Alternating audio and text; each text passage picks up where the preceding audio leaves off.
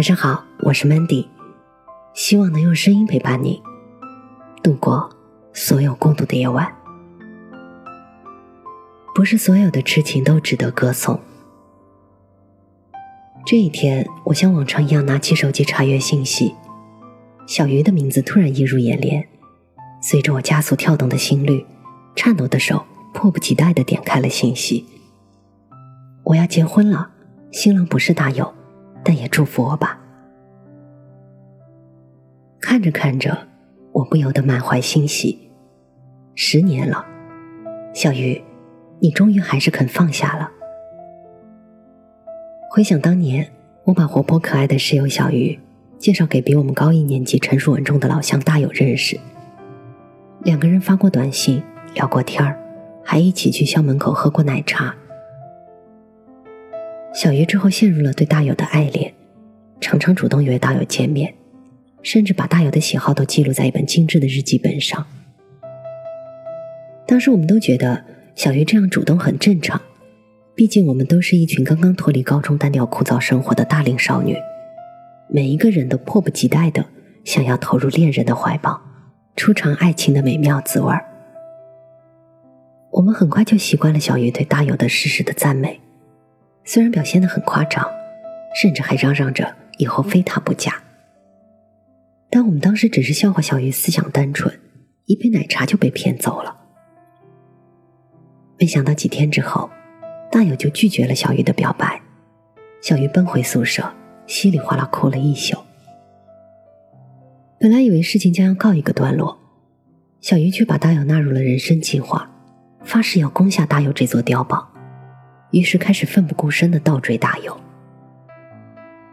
他做了什么呢？他假装多次偶遇大友，假装多了一张电影票，假装多买了一份早点。而这个大友呢，他偏偏是个不开窍的人，一次又一次的拒绝小鱼，小鱼却一点不介意，继续厚着脸皮嘻嘻哈哈的围着大友转。在大友生日那一天。我们整个宿舍的人倾巢出动，帮小鱼在大友的必经之路上摆了一圈玫瑰花和蜡烛。小鱼就在这充满祝福的圆圈里，却遇到了毫不犹豫擦肩而过、视而不见的大友。每一次大友把小鱼气得跑回宿舍哭，我们都会骂大友不是东西，骂他有眼不识好女孩，怀疑他其实是隐姓埋名的 gay，所以对小鱼的一往情深视而不见。不过现实就是那么狗血。有一天，我们巧见大友牵着一位师姐在操场散步。这个消息对于小鱼来说，简直就是晴天霹雳。无论大友再怎么完美，也成为了别人的盘中餐。小鱼就这样失落了好一阵子，也另外找了一位懂得疼她的男朋友。不过，我们到底还是察觉了小鱼的古怪。他依然坚持为经常打篮球受伤的大友送去跌打膏药，为感冒的大友献上关切的问候，甚至当大友竞选学生会会长的时候，小鱼打着好哥们儿的旗号，当仁不让的加入了大友的啦啦队，抛心抛肺的帮忙拉票造势。后来大友竞选成功，小鱼收到男朋友发来的分手短信，她居然也表现得很开心。小鱼就这么走火入魔的呵护着大友，仿佛大友是他捧在手心里的宝，他生命中必不可少的一部分。小鱼的这个愿望，比起当初大友的操场奸情，更让我们措手不及了。于是我们常常背着小鱼去找大友，责问他和小鱼究竟是不是隐藏了杀父之仇，所以才这般无情的把小鱼拒之千里之外。大友竟然高冷的答复道：“我也不想让他这样的，但他乐意，我也没办法。这是什么理由？”之后我们屏蔽了大友所有的通信方式，我也被宿舍的人彻夜批斗，怪我当初没有看穿大友的真面目，老实本分原来是伪装的老谋深算，谦虚善良掩盖了一颗万般闷骚的心。一转眼，大学四年一晃而过。小鱼，这个连备胎资格都没有的傻丫头，居然选择了去大有所在的城市谋生。于是我们不得不感慨，丘比特这一箭实在射得太狠了，直接把小鱼钉死在爱情的十字架上，注定这段感情超越了人世间所有的爱恨情仇，让小鱼今生今世情愿为大有奉献一切。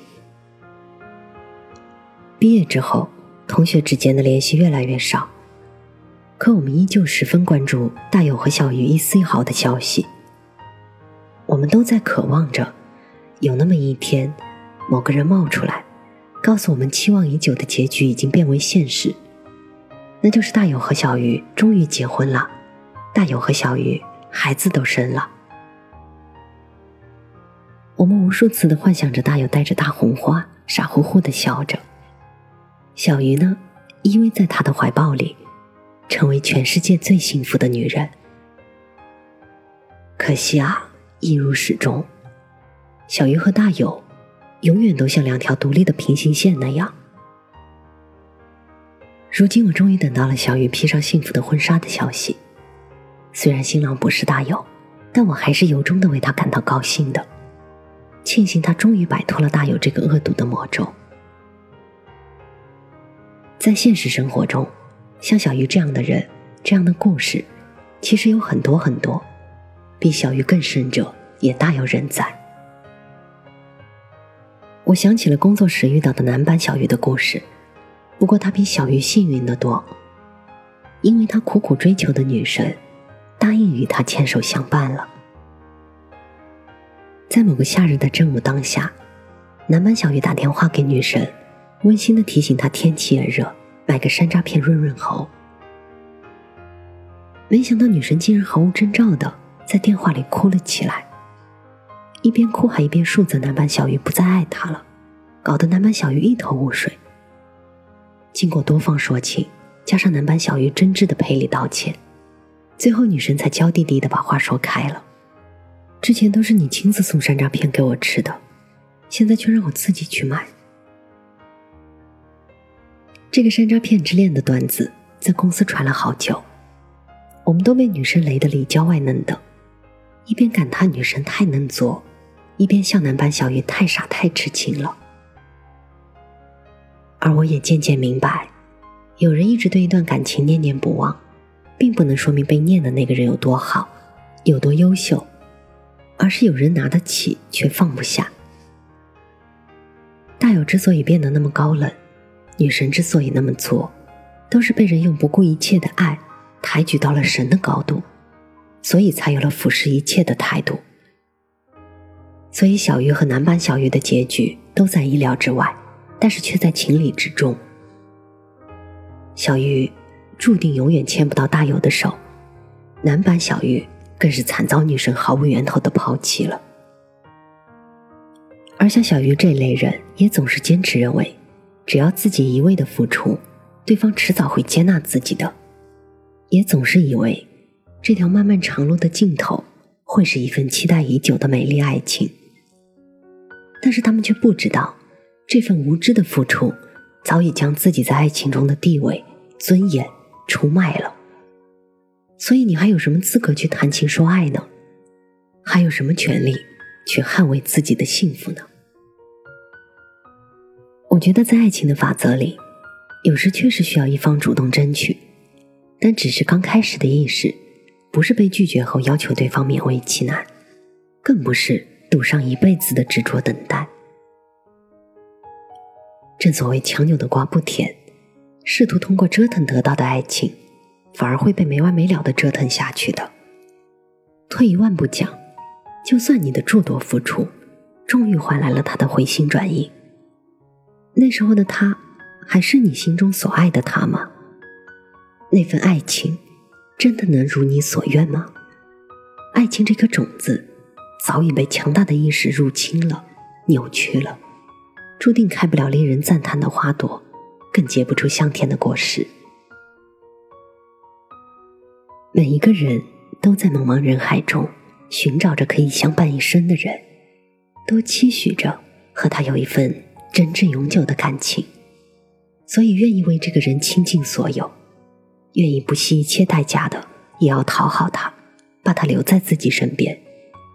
就像我们小时候看过的童话故事，王子与公主相遇之前，必须翻山越岭，斩得了妖怪，斗得过女巫，最后才能和公主一吻定情。但是偏偏在现实生活中，谁也不知道谁是谁的王子，谁又是谁的公主。若得知自己努力的方向其实是王子与女巫、白雪公主与小矮人，任谁都会觉得浑身不自在的。所以呢，那些在爱情道路上一勇当先的痴情儿，请重新审视一下自己，不是和谁比爱，也不是换一个对象重新开始，而是每天面对他的时候，能不能有暖暖的电流涌过，能不能透过他让自己变得更美好。能不能找到回家的路？如果能，请你继续爱，并且深爱；如果不能，与其在不正常的爱恋中蹉跎时光，倒不如找一个真正爱你、懂你的人，痛痛快快的爱一场吧。本节目由喜马拉雅独家播出，我是主播 Mandy，在每一个孤独的夜晚，我用声音陪伴你。希望从此你的世界不再孤独。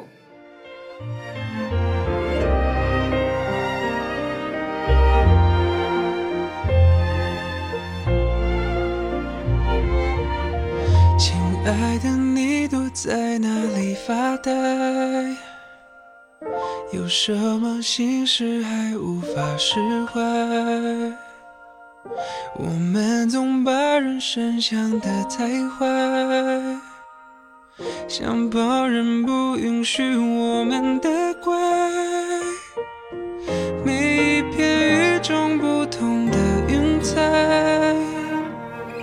都需要找到天空去存在。我们都习惯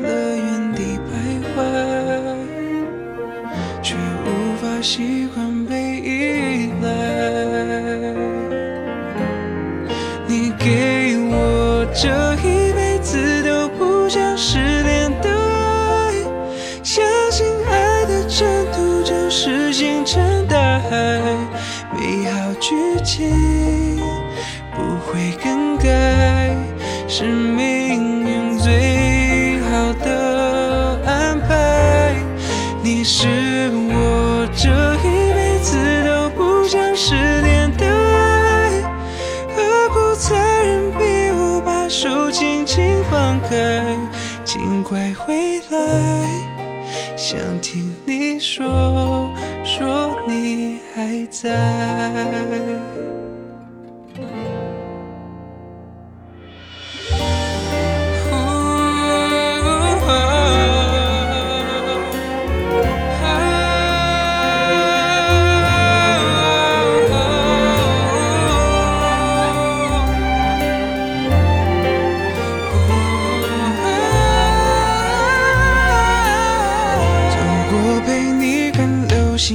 天台熬过失去你漫长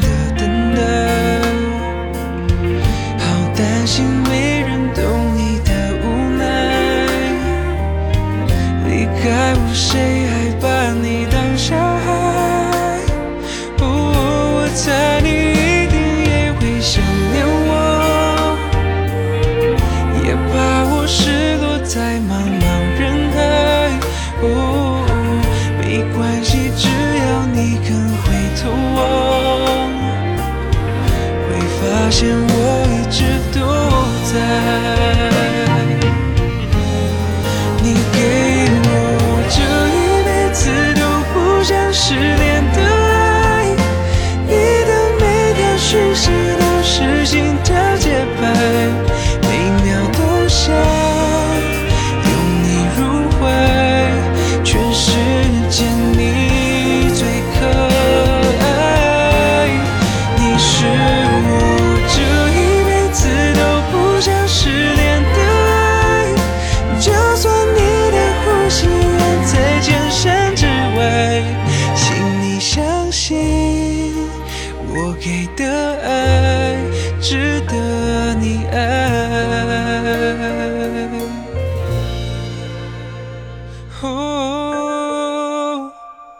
哦